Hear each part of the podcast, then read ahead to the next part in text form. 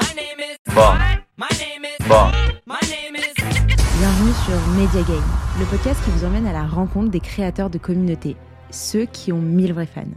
Ici, on explore les histoires inspirantes de personnes qui ont su cultiver leur passion en une communauté, ceux qui ont su bâtir une présence en ligne forte et authentique. Je m'appelle Marion Carnero, cofondatrice de My Name is Bond, l'agence qui automatise ta croissance sur les réseaux sociaux. Ensemble, on va découvrir les secrets des créateurs de communautés à succès. Alors reste à l'écoute. Bond. James Bond. Alors avant que l'épisode ne commence, j'ai une petite requête à vous faire. N'hésitez pas à laisser 5 étoiles au podcast pour qu'il ait plus de visibilité. Je sais qu'on pense pas toujours à le faire, mais si vous appréciez le contenu, vraiment c'est le meilleur moyen de me soutenir. ok, bon. coucou. Kylian, bienvenue sur Media Game. Ça fait euh, un bail qu'on était euh, censé enregistrer cet épisode. Mieux vaut tard que jamais, comme on dit. Comment ça va? Effectivement. Coucou Marion, ben, hyper bien, hyper bien et toi? Ça va, écoute. on est là pour euh, parler de toi aujourd'hui. Il y a pas mal de sujets euh, que j'ai envie de, de, traiter. Je te connais euh, assez bien, donc euh, je sais déjà quelle direction on va prendre. Mais dans un premier temps, est-ce que tu peux te présenter pour les personnes qui ne te connaissent pas?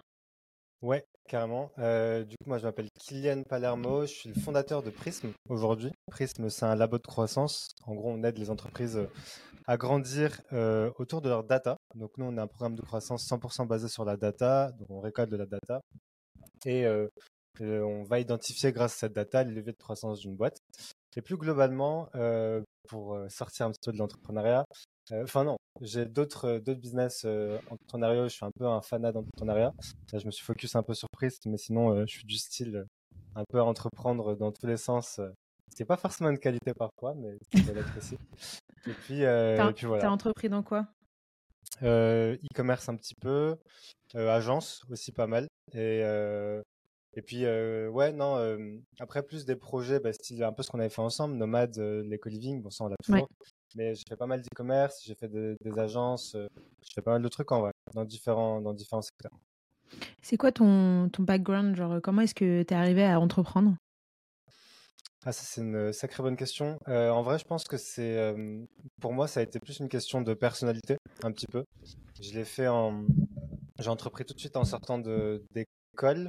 Euh, j'ai bossé d'abord euh, pendant six mois dans un, enfin, j'ai bossé deux fois six mois, donc un an dans des dans des boîtes, mais c'était pas trop fait pour moi. Je trouvais que j'étais un peu étriqué quand même.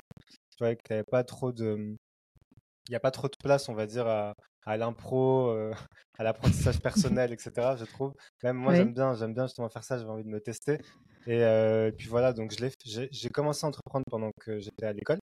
J'ai fait un master en entrepreneuriat, donc en gros, on a eu pas mal de, Ouais, carrément. Et puis, tu as pas mal de projets dans l'école qui font que bah, tu dois monter une boîte, monter un projet, monter une asso, ce genre de mmh. trucs. Et c'était quoi, du coup, ton... c'était quoi ton tout premier projet? Wow. Euh, mon tout premier projet, c'était avant le master en entrepreneuriat et c'était.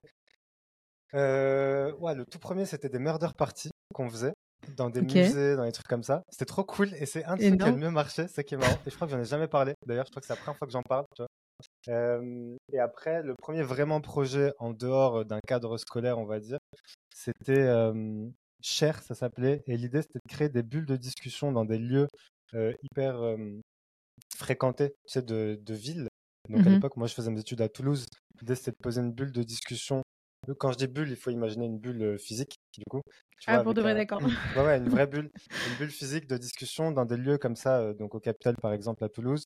Et l'idée, c'était de, de, pouvoir traiter des sujets d'actualité avec des gens lambda tout le temps, tu vois, de récolter de la data et de cette data pouvoir sortir des vrais, bah, des vrais leviers, tu vois, pour le pays. En fait, à l'époque, j'étais hyper engagé, enfin, j'avais beaucoup de convictions politiques, on va dire. Et j'avais un gros truc derrière en me disant, bah, ça permettra, tu vois, d'avoir grave de la data pour, euh, pour traiter des sujets de fond et tout. Là, j'avais 20 ans, je pense, 21 ans. Je vois que tu étais déjà euh, data-driven. Ouais, et tu sais que c'est rigolo parce que j'ai tilté ce truc-là récemment. Je me suis rendu compte récemment que l'un de mes premiers projets réels, c'était ça. Et, Comme quoi, il n'y a pas de hasard. Hein Ok, donc euh, ce, ce, premier projet déjà axé autour de la data. Toi, tu as quoi? Tu as une quinzaine de projets derrière toi à peu près? est-ce que tu peux, est-ce que tu peux nous en parler? Moi, je trouve ça ouf et, et, et je pense que ça fait de toi un, un entrepreneur, tu vois, qui est assez bah, bien développé parce qu'au final, je pense que tu as fait. En fait, tu as testé plein de choses, tu as testé des formats, des stratégies. tu as fait beaucoup d'erreurs, j'imagine. De toute façon, c'est mathématique. Hein. du coup, aujourd'hui, de ces 15 projets que tu as montés, qu'est-ce que tu retiens? Beaucoup d'enseignements, beaucoup d'erreurs, en fait. Tu veux dire plutôt, enfin, en fait, la question c'est quels enseignements j'en tire réellement ou qu'est-ce que j'ai raté c'est ça Non, non, non, qu'est-ce que tu en tires réellement, ouais. Genre aujourd'hui, en quoi ça t'aide d'avoir construit tous ces projets Et j'imagine que, tu vois, certains, certains projets t'ont ouvert les yeux sur, j'en sais rien, tu vois, sur le rapport à l'humain, genre ton équipe, d'autres sur la tech. et ça t'a aussi conduit à savoir aujourd'hui, toi, qu'est-ce que tu voulais réellement créer? Ouais, bah exactement. Bah, en fait, je pense que le premier enseignement, c'est fait vraiment un truc qui te plaît. Parce que tu vois, j'ai essayé de faire des trucs pour l'argent à des moments, j'ai essayé de faire des trucs avec d'autres motivations. Et c'est, je pense que ça biaise de base ton projet et que donc ça fait qu'il est moins successful. je parle vraiment quand tu es dans une démarche de monter quelque chose de vraiment successful. Et en fait, c'est aussi ça la question, c'est où est-ce que tu mets ta métrique Enfin, c'est quoi pour toi la métrique de valeur Qu'est-ce que tu estimes comme le succès? C'est ça qui est assez intéressant. Moi, aujourd'hui, je pense que c'est ce que ça m'a beaucoup apporté, c'est que euh, succès ne veut pas dire argent forcément tout de suite. Tu vois, dire quoi, le, vrai, bah, le vrai succès de Prism aujourd'hui, je pense que c'est l'impact. Tu vois que, enfin, le vrai succès que je cherche à avoir avec Prism, je pense que c'est l'impact. Donc, mmh. euh, bah, cool. En vrai, euh, surtout de dire ça dans Media Game, mais c'est un peu la communauté, l'impact qu'on va avoir en gros sur la communauté qu'on crée et comment est-ce qu'on va réussir à la driver, tu vois, pour qu'elle ait suffisamment d'impact elle-même autour d'elle et que donc, tu vois, ça développe leurs impacts, puisque c'est ça qu'on fait. Hein. Avec Prism, on aide une boîte à avoir plus d'impact concrètement. Mmh. Donc, c'est l'idée. après, ce que ça m'a beaucoup apporté aussi, il y a pas mal de, sous-aspects, tu vois, genre financer sa, sa, boîte par soi-même, c'est beaucoup plus important que d'aller chercher des fonds comme comme un compte, tu vois. Enfin, il y a plein, j'ai eu plein d'enseignements de, trucs que j'ai fait. Et puis, euh, et puis surtout, je pense qu'aujourd'hui, euh, le digital et la data, et c'est pour ça que j'ai monté Prism. En vrai, Prism, je l'ai beaucoup dit, et je crois que la première personne à qui je l'ai dit en le montant, c'est toi. Mais euh, c'est Prism, c'est vraiment la version finale de mes 15 boîtes précédentes. Tu vois et, et c'est vrai, parce que la, la, le constat de base de Prism, c'est en fait sans data dans ta boîte, bah, tu peux atteindre euh, bah, tu peux peut-être rentrer tu vois, dans l'atmosphère, mais tu n'atteindras jamais l'espace, en gros, pour donner une image. Et c'est un peu l'idée. C'est que je pense que le principal enseignement, c'est il faut étudier constamment tes datas pour pouvoir euh, vraiment faire grandir une boîte. Ok. Et là, on parle de, de, produits digitaux, etc. T'as jamais pensé, toi, à lancer un business plutôt physique? Euh, Si.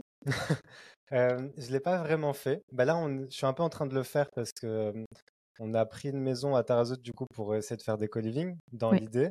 Donc il y a un concept un peu physique. Après, si je réfléchis quand même parce que j'ai eu, en vrai, j'ai eu pas mal de propositions. c'est surtout que moi, j'ai l'impression qu'il y a une demeure. Enfin, pendant longtemps, j'ai estimé que c'était peu scalable. En fait, je pense. Et comme pendant longtemps, tu vois, j'ai cherché des. Enfin, c'est peu scalable et c'est beaucoup d'apports de base. Mmh. Moi, comme, comme je disais, jusqu'à maintenant, j'ai un, un peu le profil très entrepreneur sur plein de trucs que t'aimes. Tu vois, donc il faut que ça coûte pas cher et que ce soit facile à développer. sinon, tu perds trop d'argent. En gros, c'est ça ma logique jusqu'à maintenant. Maintenant, c'est aussi que c'est vraiment récemment que j'ai des projets qui ont fonctionné, que j'ai aussi, tu vois, genre peut-être plus de. Plus de. Enfin, récemment, pas forcément, mais je pense que c'est une fois que j'ai. Maintenant que j'ai coché ces cases, on va dire, de projets digitaux qui fonctionnent et qui donnent une certaine crédibilité. Je pense que je vais plutôt aller chercher des projets physiques, effectivement. Et pérennité, hein Non, tu penses pas? Parce que tu mmh. penses pas que c'est le fait d'avoir des projets qui fonctionnent déjà, tu vois, qui t'assurent, qui assurent tes arrières finalement, qui te permettent derrière de prendre peut-être un peu plus de, enfin, ouais, j'ai envie de dire risque entre guillemets, parce que c'est juste que c'est, mmh, ouais, t'as un petit peu plus d'engagement quoi que qu'un produit complètement digital. Ouais, mais complètement. En fait, c'est marrant parce que ce que tu dis est hyper vrai, c'est qu'il y a autre chose, c'est que finalement, dans le physique, c'est peut-être plus, c'est peut-être pas plus compliqué de monter un business physique. Je me demande même, tu vois, si de prime abord, t'as pas plus d'engagement. Tu vois, tu peux y aller peut-être plus facilement parce que moi, je pense que j'ai toujours été, euh, et on se connaît personnellement, donc on, le sait un peu tous les deux, mais moi, j'ai toujours été un peu un animal social. Donc, je mmh. pense que tu vois, me rencontrer, c'est peut-être même plus vendeur que de m'avoir au téléphone, c'est probable. Ouais, je... Donc, tu, tu vois, globalement, euh, je pense qu'effectivement, un business physique, ça aurait pu être aussi une bonne solution jusqu'à maintenant. Et je pense que je l'ai pas fait parce que j'ai aussi cherché à me prouver quelque chose à moi-même, tu vois, genre jusqu'à maintenant. Je pense qu'il y a aussi ça, c'est, et je pense que c'est une vraie notion d'entrepreneur. C'est, c'est peut-être parfois, euh, c'est qu'est-ce que tu cherches à te Par ego. prouver et où est-ce que tu veux aller, ouais, par ego. Et est-ce que tu as réussi à, à te prouver ce que tu voulais te prouver? Bah, digitalement, je pense que plus ou moins. Euh, et en fait, tu vois, en fait, oui et non, parce que j'ai monté des boîtes qui ont bien marché. Prism, euh, j'ai un peu craché euh, ma boîte précédente pour monter Prism un peu, euh, un peu, j'allais dire comme ça, mais non, c'était réfléchi. Mais tu vois, j'ai flippé un peu sur, sur Prism quand même au début. Pourtant, euh, d'une certaine façon, je sais faire, on va dire, mais, mais en fait, Mais tu repars un peu à zéro, quoi. Enfin, dans ta Exactement. tête, tu repars à zéro, en fait.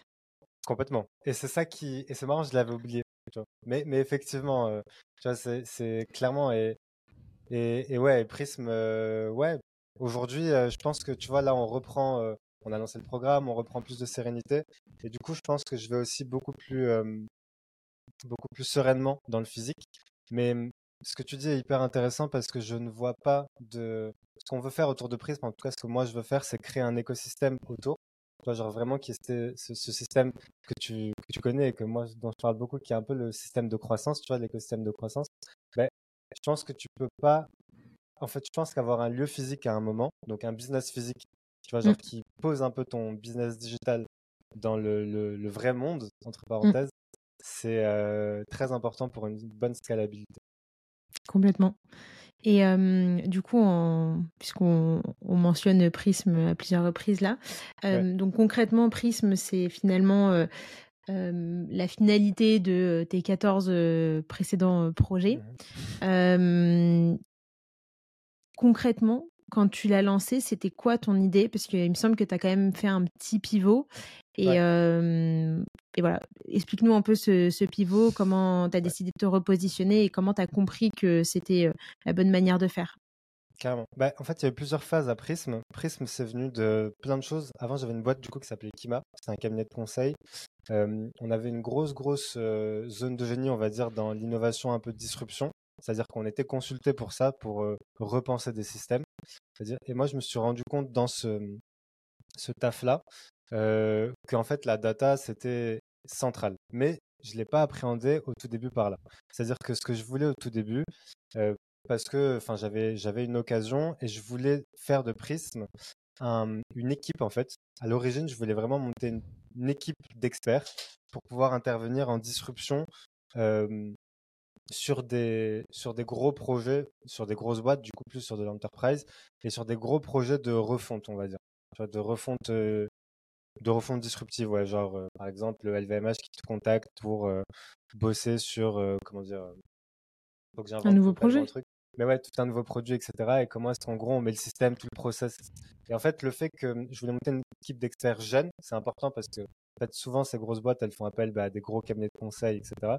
Et eux, en fait, ils sont hyper limités dans leur disruption parce qu'ils ont euh, bah, le modèle enterprise, tu vois, qui est pas du tout flexible.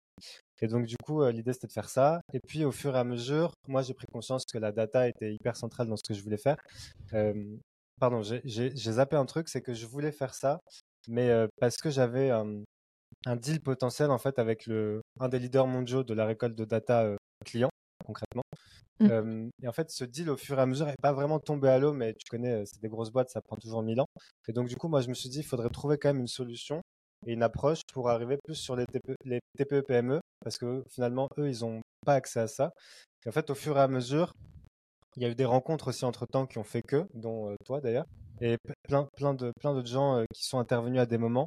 C'est une espèce de jus de cerveau, on va dire, qui s'est créé et qui ont fait que on s'est redirigé au fur et à mesure vers euh, ben, un programme de croissance 100% basé sur la data. Entre temps, on avait un modèle agence un peu plus traditionnel. Donc, tu vois, en intervenant en one shot, euh, moi j'ai construit toute une méthodologie pour faire une étude de croissance auprès des boîtes. Euh, et voilà. Et le, le, le cœur, je pense, de, de Prism, en tout cas de l'approche qu'il y a eu euh, après ce mouvement Enterprise, ça a été de se dire, OK, mais si on va récolter de la data, auprès de qui? Il faut qu'on récolte cette data Qui vont Mm. être en fait les, bons, euh, les bonnes audiences Et du coup, bah, clients, euh, collaborateurs, les communautés, donc euh, Insta, LinkedIn, tout ça. Et, euh, et puis évidemment, les partenaires, donc ceux qui font partie de ton marché. Et concrètement, comment est-ce que tu fais pour récolter toute cette data? Bah, en fait, on passe par des questionnaires dans un premier temps. En fait, nous, on a plusieurs, il y a plusieurs défis quand tu fais de la récolte de data. La première, c'est que souvent tes clients ont de la data, donc il faut la qualifier. Euh, et c'est important pour la récolte parce qu'il faut d'abord bien comprendre les objectifs. Euh, donc en fonction des objectifs, on va soit travailler sur des questionnaires, soit directement sur des interviews. Dans tous les cas, on fait les deux. on fait toujours du coup des questionnaires, puis après des interviews. On commence toujours par les questionnaires. sauf si un peu et, tu vois, par exemple, les, interviews, c'est, ça, te prend énormément de temps, là où un questionnaire, tu le construis une fois et tu le shootes à toute ta base euh, d'emails.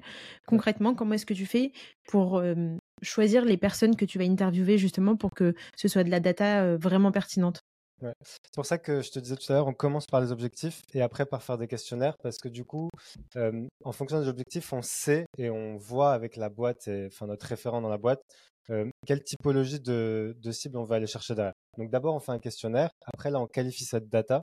Et en fonction de cette data et des objectifs, on va aller parler à des gens spécifiques. On prend toujours, en général, enfin le, moi, dans 99% des cas, on va prendre des gens qui sont hyper engagés, des gens qui sont hyper désengagés. Ça, c'est deux types d'audience à qui on va tout le temps parler.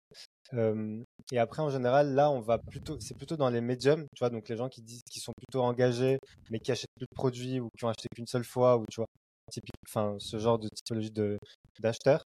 Euh, eux, par exemple, on va plutôt aller leur parler. c'est là où on va vraiment en fait qualifier cette data pour aller parler que au plus intéressant en fonction de l'objectif. C'est, je sais pas si je réponds bien à la question. Ouais, ouais, ouais. Bah, ça a l'air quand même complexe. Après, concrètement, comment est-ce que tu arrives à le construire? Le, Comment tu le segmentes? Comment tu Ouais. Je sais pas, par exemple, tu me dis, euh, euh, tu prends un exemple qui est, qui est un exemple que j'arrive euh, bien à, visualiser. Donc, tu as ceux qui ont acheté une fois, mais qui sont hyper engagés. Déjà, comment tu peux savoir s'ils sont vraiment engagés Tu vois, si tu parles par exemple d'interaction sur Instagram, tu parles de engagés en mode ils vont liker, répondre à ta newsletter? Ouais, en fait, bah, c'est une très bonne question. En fait, quand tu. Donc là, on parle d'une boîte qui serait un format e-commerce, du coup, qui vend quelque chose en ligne. Parce que du coup, tu vois, il y a une vente de produits. Par exemple, tu en es. Et en fait, souvent, quand tu rentres dans un e-commerce, quand nous on commence à bosser avec eux, ils ont des datas qui sont un peu explosées, un peu partout. C'est-à-dire que tu as de la data sur ton Shopify, par exemple, tu as, une autre base de données sur cette data, enfin, sur les mêmes acheteurs, mais c'est plus ou moins la même. Mais en fait, elles sont pas fusionnées entre celles que tu as sur Shopify celles que tu as sur Clavio, par exemple. Nous, la première chose qu'on fait, c'est qu'on les fusionne et on crée des profils en fait de, de, personnes. Et donc derrière, je vais réussir à te dire, ok, ben, cette personne, elle a acheté que deux fois, c'était il y a huit mois, par exemple. Par contre, elle surinteragit avec toi euh, sur le chat, par exemple, sur ton chat. Ou euh, sur Instagram, bon, ça, je peux pas encore le faire, mais à terme, ça, ce serait fou. Et d'ailleurs, la boîte avec qui on voulait bosser, ça, elle est capable de le faire.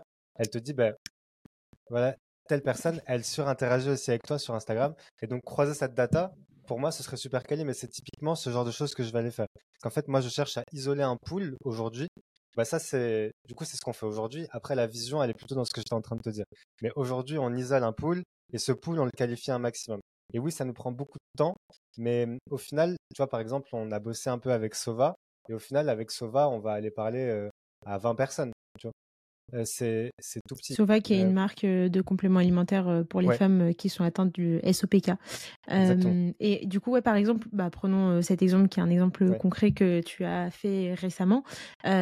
comment est-ce que tu es intervenu Tu es allé chercher la, la, data auprès de qui? Tu as interviewé qui? Et, et quels sont les, hum, j'allais dire, les enseignements que tu as pu tirer justement de cette data? Ouais. Du coup, Sova, Sova c'était un peu spécial parce que elles ont connu une très très grosse croissance, du coup, en première année. Et en fait, elles veulent, enfin, disons qu'elles ont quand même très bien démarré, et elles veulent, leur but à elles, c'est de faire x4 sur l'année suivante. Donc, objectif assez hardcore, on va dire, de démarrage, c'est en fait, elles, elles parlent avec leur communauté. Elles, elles avaient un gros sujet euh, client communauté. Elles voulaient vraiment les comprendre. C'était ça, ça, tu vois, c'était une de leurs métriques principales parce que elles leur parlent beaucoup, mais elles ont lancé beaucoup de produits. Donc finalement, tu vois, elles ont, en fait, typiquement elles, il faudrait qu'elles aient de la data connectée. Euh, 24. Mm. Ouais, qu'elles récoltent en continu pour pouvoir, euh, pour pouvoir comprendre. Donc en fait, on a un peu fait, euh, un peu comme une étude de fin d'année dans leur cas, on a un peu mixé ça côté client, euh, avec nous ce qu'on voulait vraiment aller chercher en fonction de leurs objectifs. Donc là, pour le coup, euh, bah, on a parlé à près de 17 000 personnes au final. On a eu euh, 3 000 retours qualifiés. Il faut savoir que c'est énorme en vrai, Mmh mh. par rapport à. En C'est quoi vrai, que ça- ça peut ne pas le paraître, mais ça l'est. c'est Ouais. c'est quoi que tu entends par retour qualifié? Mais en fait, c'est des retours du coup sur la news, c'est des retours qui sont que nous on peut utiliser et qui sont qualifiés en termes de data, c'est-à-dire qui ont répondu complètement à toutes nos questions, où D'accord. on a pu qu'on a pu en fait traiter dans nos dashboards derrière. OK. Euh, et donc en fait de tout ça, euh, ce qu'on fait derrière nous, c'est qu'on sort un rapport et ça leur permet à elles euh, derrière de rediriger, on va dire leur leur stratégie. Il y avait plusieurs sujets sur Sova, elles voulaient comprendre, euh, elles avaient plusieurs questions sur leurs produits, elles avaient plusieurs questions sur euh, potentiellement si elles devaient sortir de, de France, quel marché pourrait être intéressant. Euh, il y avait plusieurs sujets autour de, de la stratégie, on va dire, pour l'année prochaine, et, et puis aussi de comprendre euh, qu'est-ce que leurs clientes attendaient d'elles, et surtout Mmh. ceux qui ne sont pas clients, qu'est-ce qu'ils voulaient d'elles, pourquoi est-ce qu'ils n'étaient pas clients, où est-ce qu'elles leur parlaient, où est-ce qu'elles leur parlaient pas, et puis comprendre si, euh, ok, t'as jamais acheté chez nous, on est une jeune marque, limite c'est normal, est-ce que du coup il y a un sujet de crédibilité, est-ce qu'il y a un sujet de peur, est-ce que tu vois, c'est le prix, euh, il y avait, un certain nombre de métriques qu'elles avaient besoin de comprendre, et nous, voilà, bon, on a fait euh, tout simplement une enquête marché euh, assez profonde pour comprendre ce qu'il en était. OK. Et toi, ta cible aujourd'hui, tu peux t'adresser à n'importe quelle typologie de boîte ou tu es quand même plus axé, sur, par exemple, des e-commerçants? En fait, on peut parler, honnêtement, on peut le faire à tout le monde. Nous, on est focus sur des commerçants, des e-commerçants dans le sens large du terme, c'est-à-dire euh, à partir du moment où tu vends un produit ou un service en ligne, on peut te répondre parce que c'est de la. En fait, c'est stratégiquement. On, on se focus. C'est plus une stratégie de boîte Mais attends, qu'on on est au début quand de quand prise. Ouais. et excuse-moi de de te couper, quand tu dis Ouais, commerçant, du coup, ça veut dire si tu es une agence, en soi, tu vends Ouais, des du des services, ça ça rentre en compte? Complètement, complètement. C'est pour ça que je te dis dans le sens large du terme. En fait, agence, SaaS, euh, à partir du moment où tu vends en ligne, on peut te répondre parce que tu as déjà des systèmes de data. Enfin, on peut travailler avec toi parce que tu as déjà des systèmes de data. En réalité, on peut travailler avec type en fait, c'est d'entreprise. business en Enfin, ouais. business en ligne. Oui, oui, oui. J'ai dit e-commerçant dans le sens là. Ouais, ouais, à partir du moment e-commerçant, je sais pas, pour moi, e-commerçant, du coup, tu tu tu te tu te rapproches forcément de enfin, d'un truc physique, tu vois? Donc, heu, vente de produits et Ouais, cetera. parce qu'il y a le mot commerçant. Ouais, ouais, non, mais je suis, je suis d'accord avec toi. En fait, c'est juste que j'ai dit business en ligne récemment et je me suis fait rattraper. On m'a dit non, mais en fait, euh, c'est plutôt euh, e-business, euh, e-commerce, non, euh, e-commerçant. Donc, du coup, euh, tu vois, c'est juste un truc de vocabulaire. Mais effectivement, c'est tous les business en ligne, donc SaaS, euh, agence euh, et e-commerce, où on peut répondre parce que tu as déjà un système de data mis en place. Donc, en fait, disons que en fait, c'est stratégique. C'est une orientation stratégique parce qu'il y a un gros sujet d'éducation autour de la data aujourd'hui. Ouais. Et si tu déjà dans un. Si as déjà une approche digitale, tu récoltes déjà de la data. Donc, es déjà un minimum. Euh, Et donc, toi, dans ton approche, heu, qui est ton approche, heu, des 4 P, donc, heu, des 4, mm. heu heu, typologies, disons, de personnes, à qui tu vas justement récolter la data, il y a l'aspect, communautaire. Est-ce que ça veut dire que demain, une boîte qui n'a pas de communauté, tu vois? Qui n'a pas travaillé, finalement, sa présence en ligne et cetera, qui est vraiment plus sur un système d'acquisition et derrière, de de délivrable, hem, est-ce que ça veut dire que, il y a une part de data qui va être enfin, qui est non existante, mais qui du coup est va être erronée, qui va fausser, heu, les résultats que tu vas avoir, heu, par la suite? Euh, oui et non. Disons que ça va complexifier la récolte, ça c'est sûr.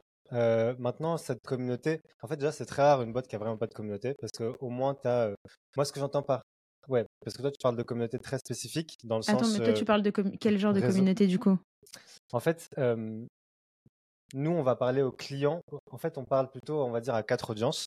Donc, tu vois, tu vas avoir. Et moi, je considère que les communautés sont une forme d'audience, euh, dans le sens euh, ouais, large du terme. Euh, si tu n'as vraiment aucune communauté, Instagram, LinkedIn ou autre, oui, ça complexifie la récolte parce que, en fait, le principe de communauté, c'est que tu as des gens en fait, qui t'écoutent et qui interagissent avec toi, qui t'identifient à n'importe quel moment. Tu vois, genre qui sont. Moi, moi, un jour, on m'a expliqué un truc euh, très cool. J'ai peur de mal le retransmettre, mais je vais, je vais essayer de le faire au mieux. C'est Martin Crégu qui me l'a transmis comme ça, qui me disait la différence entre audience et communauté. C'est que euh, une audience, concrètement, c'est des gens où, tu vois, c'est comme si tu t'imagines dans une salle et toi, tu es en train de parler et tu as plein de gens assis devant toi. Alors qu'une communauté, c'est comme si tu étais assis dans, enfin, c'est comme si tu dans une salle et que tu as plein de gens autour de toi. Tu vois, genre en cercle autour de toi. Mmh. Euh, Ouais, c'est clairement ça. Euh, je trouve que c'est une très belle image. Et pour le coup, effectivement, si t'as pas ce principe de communauté, on va plutôt s'orienter sur des principes d'audience. C'est-à-dire, tu vois, genre ta newsletter, etc. Donc, on va récolter de la data Et nous, on travaille nos questionnaires et notre approche pour qu'il y ait un, maximum d'engagement. Maintenant, ce qu'il faut savoir, c'est que tout le monde fait des questionnaires. Quand tu es euh, un business en ligne, si tu n'as pas une seule fois dans ta vie fait un questionnaire client ou euh, communauté ou autre, bah là, tu as eu vraiment très tort. Tout le monde le fait à un moment, ne serait-ce que pour euh, prendre un peu le pouls, tu vois, genre de sa boîte ou autre. Nous, 99% de nos clients l'ont déjà fait. En fait, le truc, c'est que la différence d'approche que nous, on a, c'est qu'on est hyper centré sur le personal branding du fondateur, très souvent. donc, si tu n'as pas de communauté, euh, tu vois, tout de suite, tu perds le lien, en fait, euh, un peu euh, le lien humain que tu peux avoir avec la boîte. Donc, ça complexifie la data. Ouais. Et là, il, mmh. faut quand même aller chercher un truc un peu plus profond. Et d'ailleurs, en parlant de personal branding, c'est quoi un peu toi ta position par rapport à, à, ce sujet? Est-ce que c'est un, un nice to have? Est-ce que c'est un must to have? Enfin, to, to be, j'ai envie de dire. Mmh bah, je pense que oui. franchement, je pense que oui. Aujourd'hui, clairement. Euh, encore une fois, je pense que ça dépend du type de business que tu veux monter, globalement. Mais, euh, mais dans 99% des types de business aujourd'hui, euh, oui.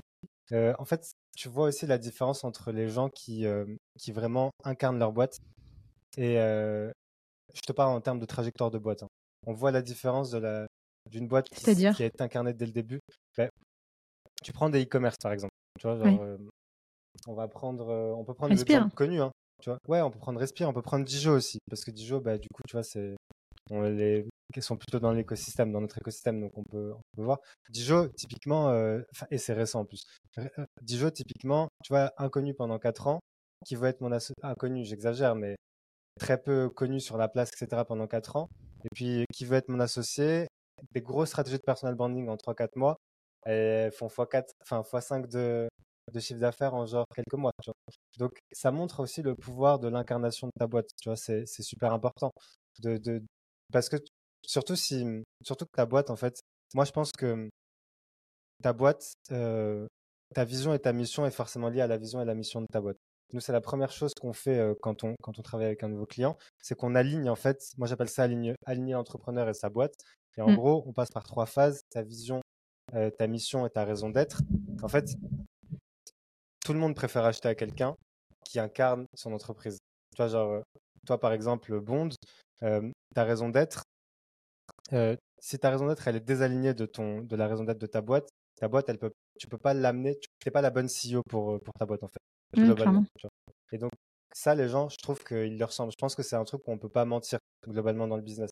Et aujourd'hui, en fait, avec les médias, les réseaux, toute l'influence qu'il y a, les gens, ils préfèrent acheter à des gens en qui ils ont confiance plutôt qu'en des boîtes Sachant que tu vois, as 20 000, enfin aujourd'hui, de la concurrence, tu en as dans tous les domaines, quasiment. Donc voilà, tu t'achètes à une expertise en fait, ou à un expert plus globalement. Mmh.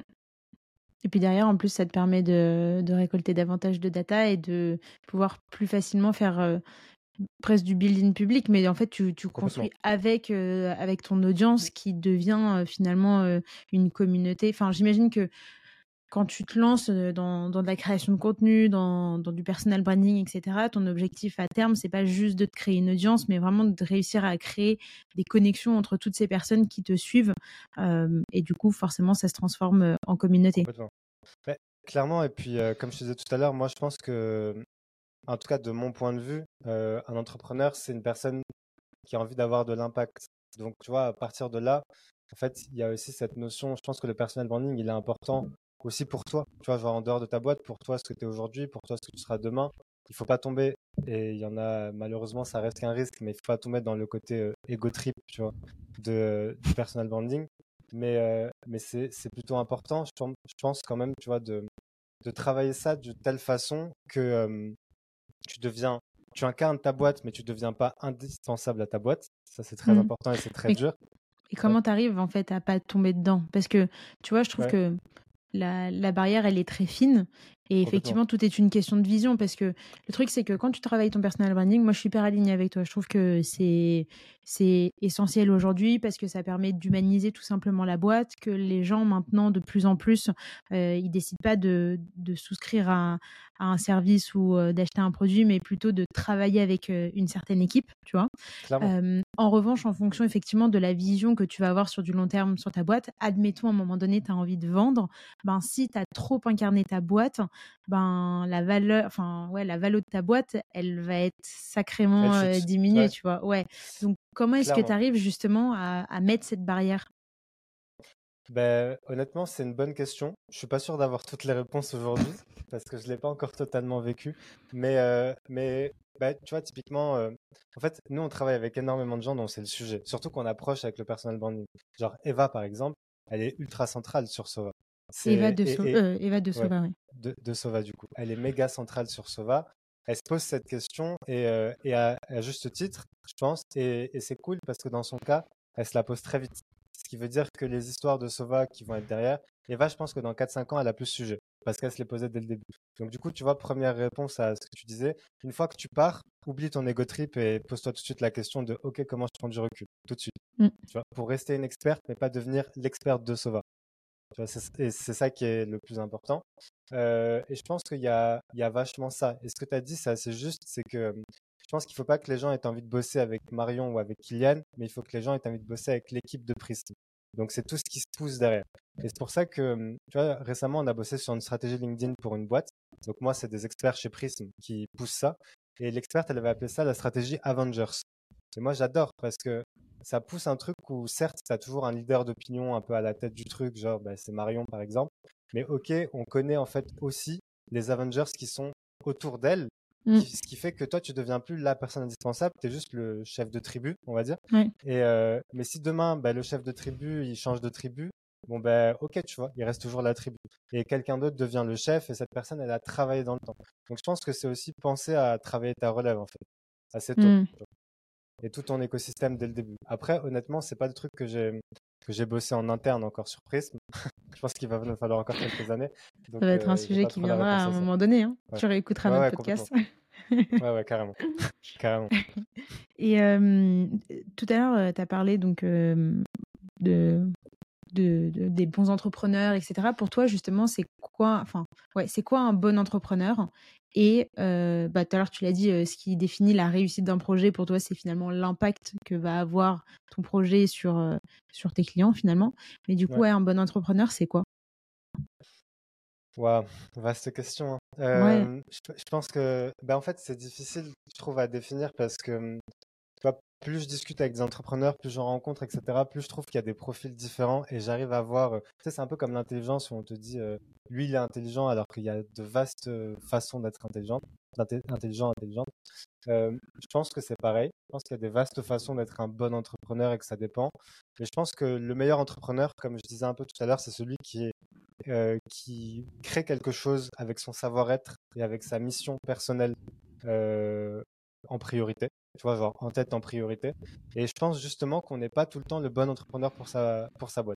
Tu vois, c'est par exemple une discussion qu'on a eue avec Guillaume Moubèche de l'Emlist en interview et qui nous disait ben, on n'est pas toujours le bon CEO pour sa boîte. Et moi, je suis assez d'accord avec ça.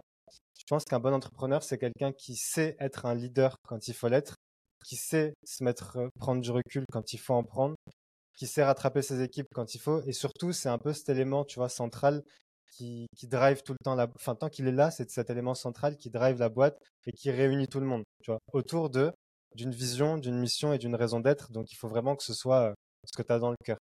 Et je pense que c'est vraiment ça, un bon entrepreneur.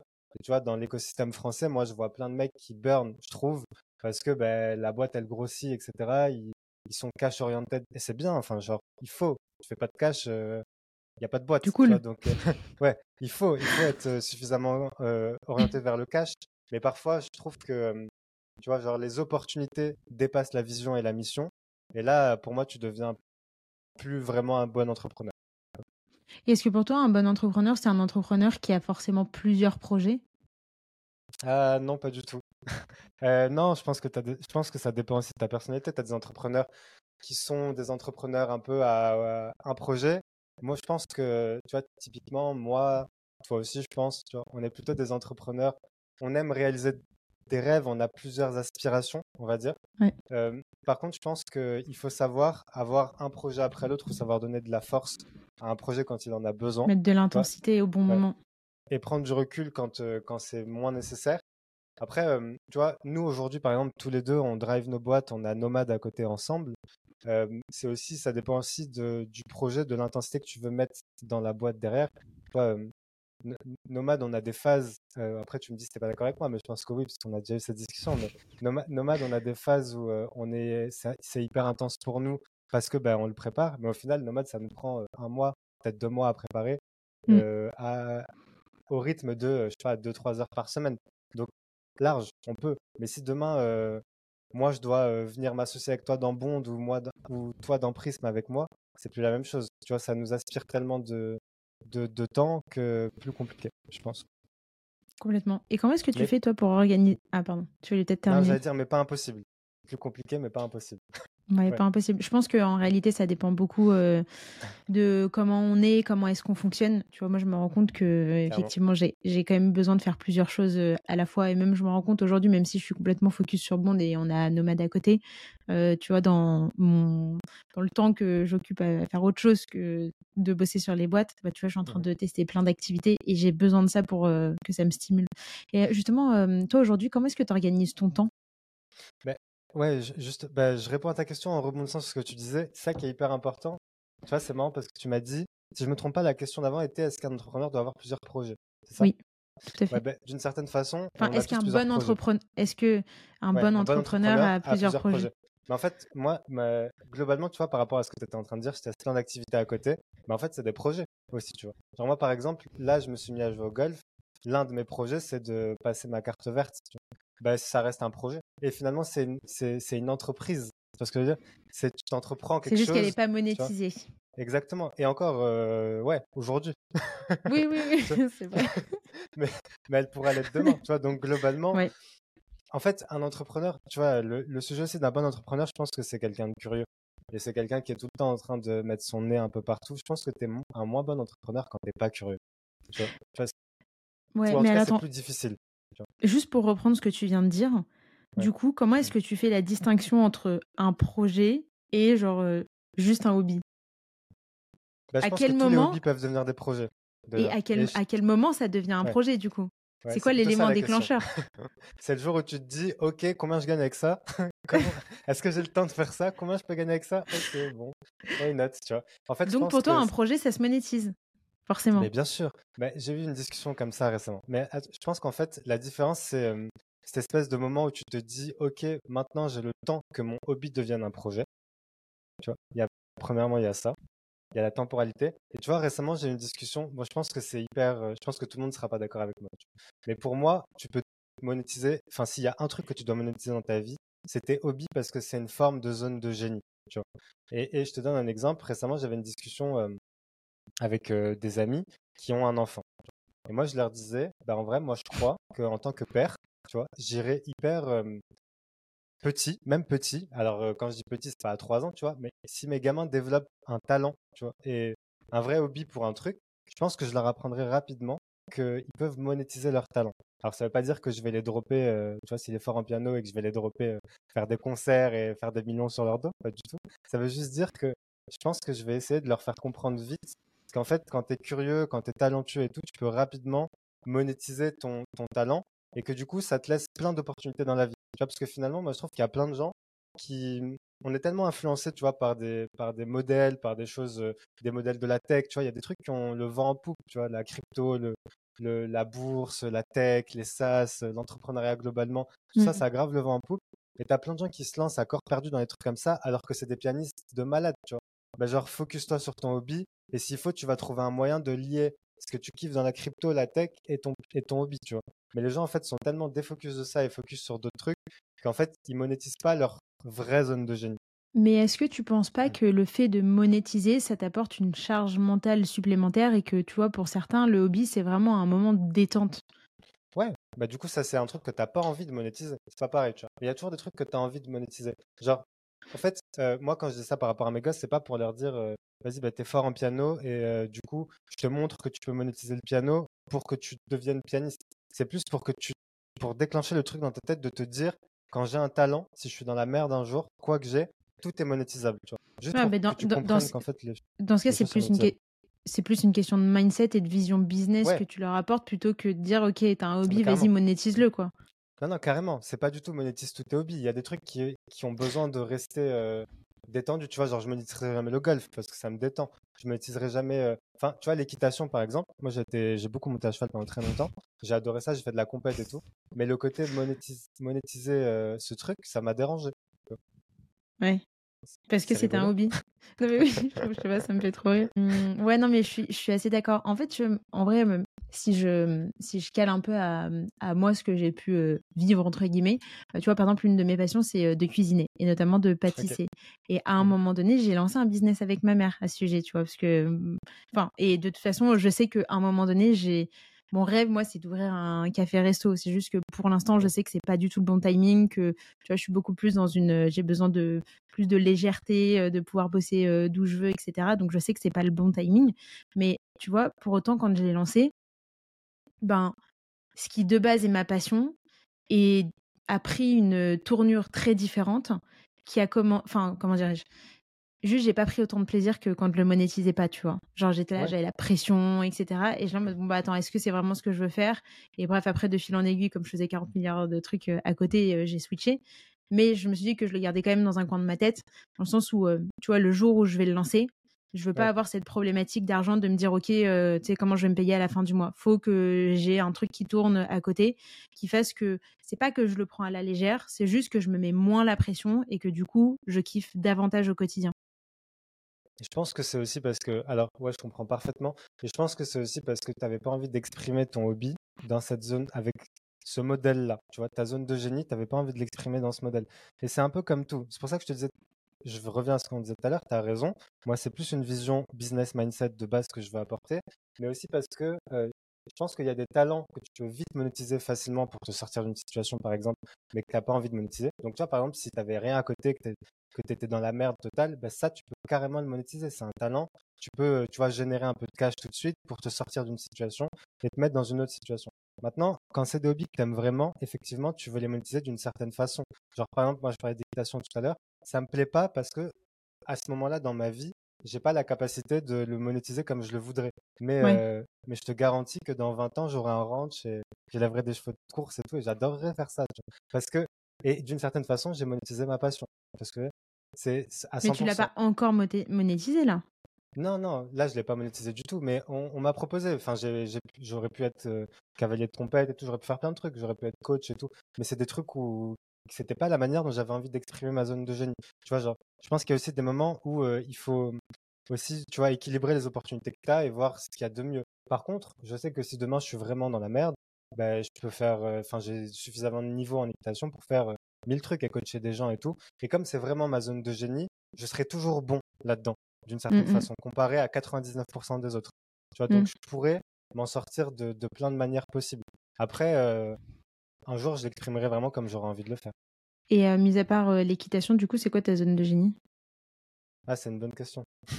Euh, franchement, bah là, on parlait plus d'hobby, etc. Je pense que ma zone de génie, bah, globalement, c'est ouais, une bonne question. Je sais pas, je sais pas trop répondre à ça. Je pense que, je pense que moi, je suis assez doué pour, pour bousculer un petit peu. Tu vois, genre, j'ai j'ai un, un gros, un gros profil de coach, en vrai, même si j'aime pas trop ce mot. Mais je sais que j'ai un vrai profil de coach dans le sens où euh, la formation, c'est quelque chose qui me va bien, l'accompagnement, c'est quelque chose qui me va bien parce que c'est pour ça d'ailleurs que j'ai fait de l'innovation, qu'aujourd'hui je fais de la data, etc. Parce que moi, j'aime avoir de l'impact, donc j'aime bousculer, j'aime pousser les gens à avoir de l'impact, à trouver justement eux leur zone de génie là où ils sont bons et comment euh, l'exprimer concrètement. Donc je pense que tu vois, ma zone de génie, c'est peut-être celle-là, de réussir à bousculer les gens. Et c'est pour ça d'ailleurs qu'avec Prism, je suis allé dans de la data, parce que la data, c'est du concret, tu vois, c'est du tangible. Et euh, allié à, à de l'intuition et à du, de la bousculade, ça fait sens. Euh, je pense que ça, ça en est une. Euh, et puis globalement, c'est très lié au fait que je sois un gros animal social et que donc du coup, tu vois, l'interaction et créer des écosystèmes, c'est ça fait Bien partie de, de ce que j'aime faire.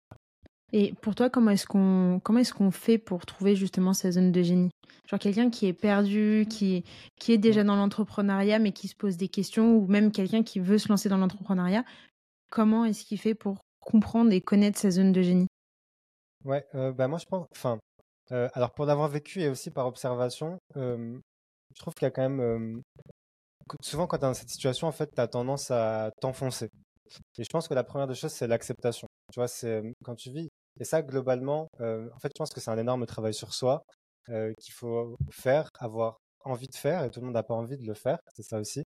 tout le monde ne trouve pas la force de le faire. Tu vois, j'ai coaché par exemple des, des gens qui étaient entrepreneurs, enfin qui avaient monté des boîtes, mais qui en fait pensent que, que ce ne sont pas de bons entrepreneurs. C'est pas c'est pas des bons entrepreneurs, c'est que en fait pour être un bon entrepreneur, il faut apprendre à avoir tort et pas chercher à avoir raison, tu vois, mmh. tout le temps. Et donc partant de là, euh, parce que du coup tu es dans un système d'apprentissage total, et ça je pense que ça vient d'abord avec un truc perso. Tu vois, genre, il faut apprendre, toi, à travailler ton ego de telle manière à ce que tu aies d'abord tort avoir d'avoir raison.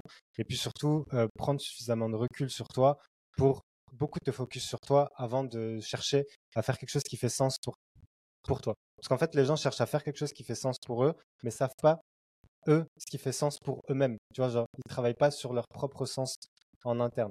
Et d'ailleurs, si tu remarques, il y a énormément de gens qui montent des boîtes à succès, qu'on voit là dernièrement, et qui, avant de monter cette boîte-là, sont partis faire des introspections pendant genre un an, euh, je sais pas où, tu vois, et, ils reviennent comme ça. Ils ont fait genre euh, six mois de vipassana, enfin j'exagère, c'est un peu trop long, mais un mois de deux semaines, un mois de vipassana et euh, tu vois, ils sont partis faire le tour du monde ou autre en parlant pas du tout de business, en faisant rien à voir avec ce qu'ils faisaient. Et en fait, souvent, c'est pendant ce moment-là, tu vois, c'est en vivant ces trucs-là en fait, tu te rends compte, tu vois, que tu apprends vachement plus sur les 15 années que tu as passé avant à bosser comme un con dans, dans un domaine, tu vois, qui te plaisait pas ou qui au contraire te plaisait, mais où justement tu n'exprimais pas ta zone de génie comme tu le souhaitais. Enfin, voilà. Donc je pense que la vraie chose, c'est décroche en fait de, de la vision que tu as des choses, parce qu'il y a beaucoup de gens qui sont dans cet état d'esprit, je trouve, de la vie. En fait, moi, je, je pense que la meilleure des choses, c'est de t'isoler avec toi-même.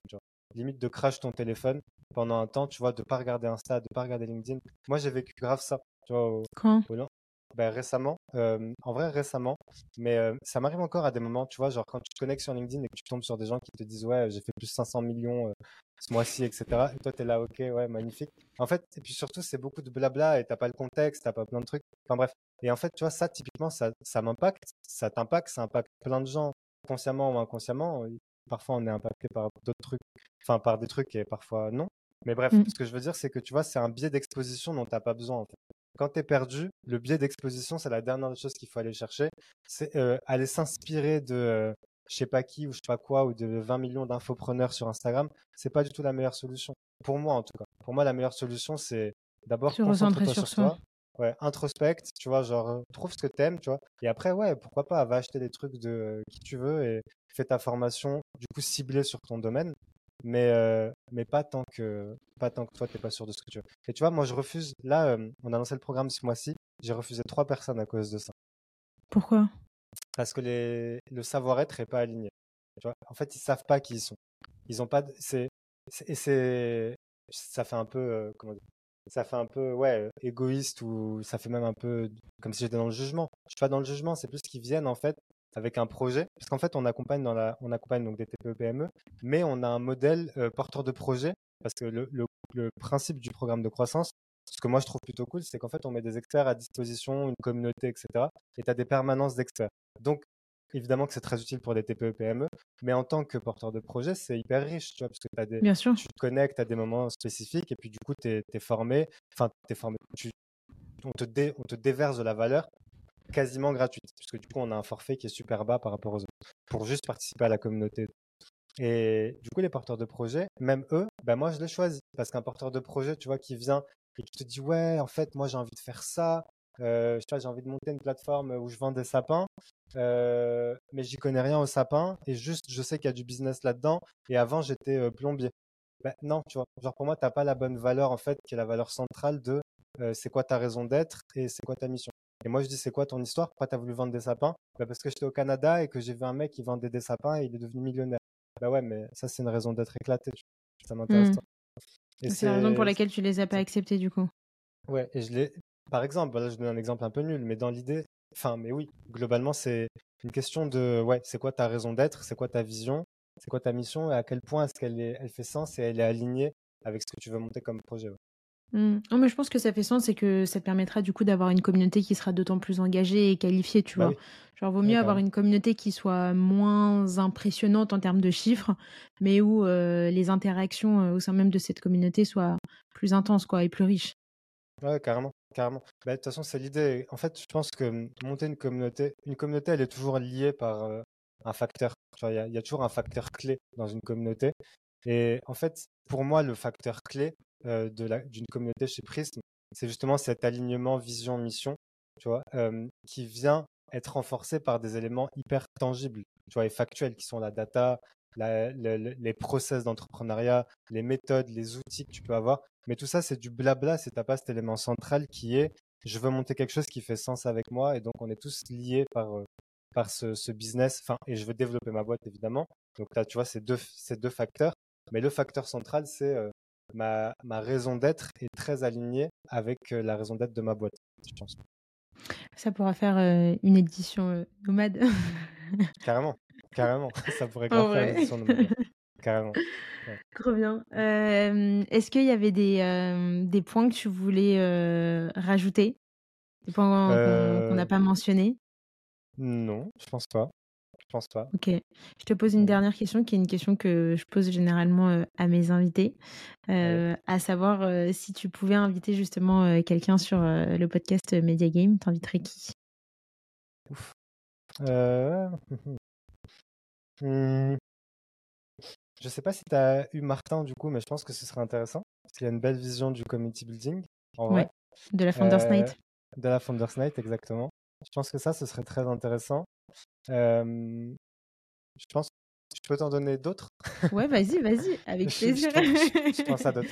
Euh, pour l'avoir rencontré, avoir discuté avec lui, Guillaume, évidemment. Je sais pas s'il est déjà venu. Guillaume Bèche. Ouais. Non, je l'ai pas invité. mais euh, masterclass.